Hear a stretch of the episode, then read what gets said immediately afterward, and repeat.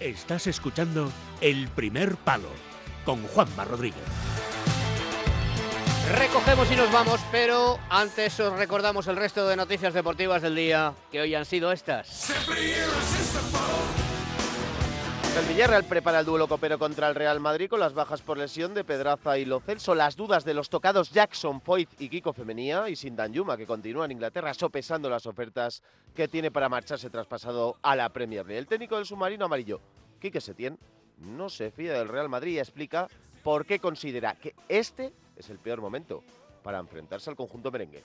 Yo siempre prefiero que los equipos con los que voy a enfrentarme que hayan ganado la jornada anterior, porque se interpreta que estás mejor, ¿no? Cuando tú pierdes y sabes del potencial que tiene el otro equipo, sabes que perder dos partidos seguidos el Real Madrid pasa muy pocas veces y esto es un hándicap.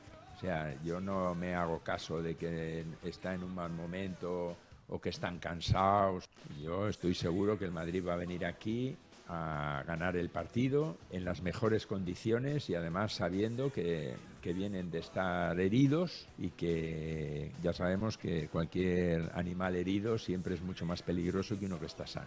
En Ceuta, el Barcelona se encontrará un equipo y una ciudad que sueñan despiertos con el milagro copero. El técnico del conjunto ceutí, José Juan Romero, explica cómo se encuentra su equipo y avisa que no piensan especular, irán a quitarle el balón al conjunto de Xavi Hernández y a ganarle sin renunciar a su identidad. Bueno, un poco de locura en todo, ¿no? Pero bueno, con mucha ganas de que llegue, de que llegue el partido y disfrutarlo mucho y, sobre todo que podamos ver un gran Ceuta y competir, que va a ser un, un día muy bonito y especial. ¿no? Ayer un amigo me decía que vamos a seguir jugando en el área, vamos a, vamos a ir a por ello o, va a jugar con 10 centrales. Digo, no tengo 10, pero quien me conoce sabe que no, que no vamos a, especular. Vamos a intentar ser el Ceuta, vamos a intentar también quitarles el balón el tiempo que podamos quitárselo. Y, bueno, eh, si este partido lo ganamos será porque hayamos ido con nuestra identidad. Dejando a un lado la Copa, sigue la polémica tras el flagrante error arbitral en el Cádiz-Elche que concedió un tanto en clamoroso fuera de juego al equipo ilicitano tras no revisarse la sala BOR. El responsable del VAR en ese partido, el gallego Iglesias Villanueva, ha escrito una carta abierta para expresar sus emociones. Pide perdón al Cádiz y a su afición. Dice sentir enfado, cabreo, dolor y contrariedad consigo mismo por el error cometido y también Dolor que se cuestione cada fin de semana casi ya de manera diaria la honestidad y la independencia de los árbitros y sus decisiones. En el mercado de fichajes, además del traspaso de Paya al Atlético, otros nombres propios del día son los de Pedro Porro, lateral derecho español del Sporting de Portugal, que está a un paso del Tottenham por unos 45 millones de euros.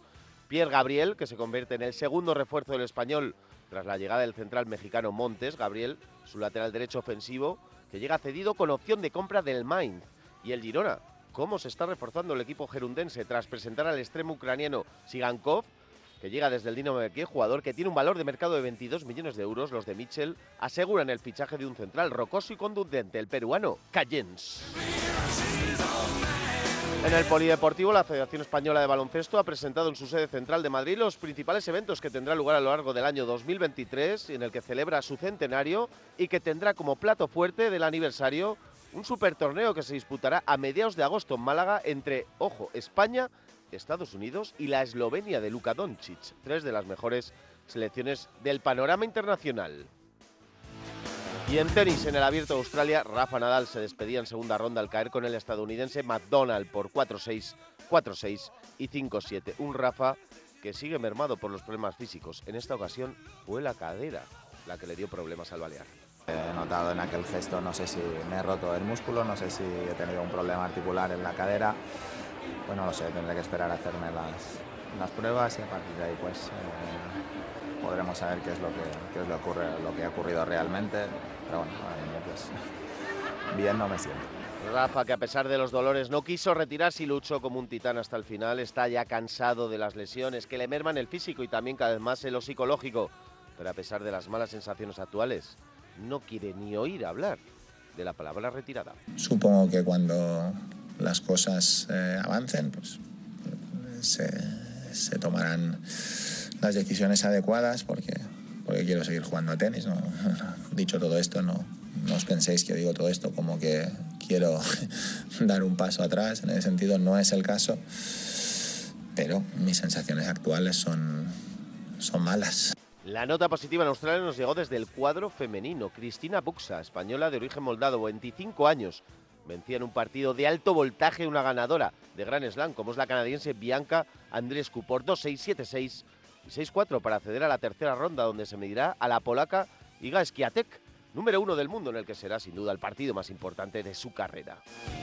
Nuria Parrita sometió a la brasileña Jada Maya, número 15 del ranking, por 7-6 y 6-2 para avanzar a una segunda ronda donde le espera la rusa Potapova.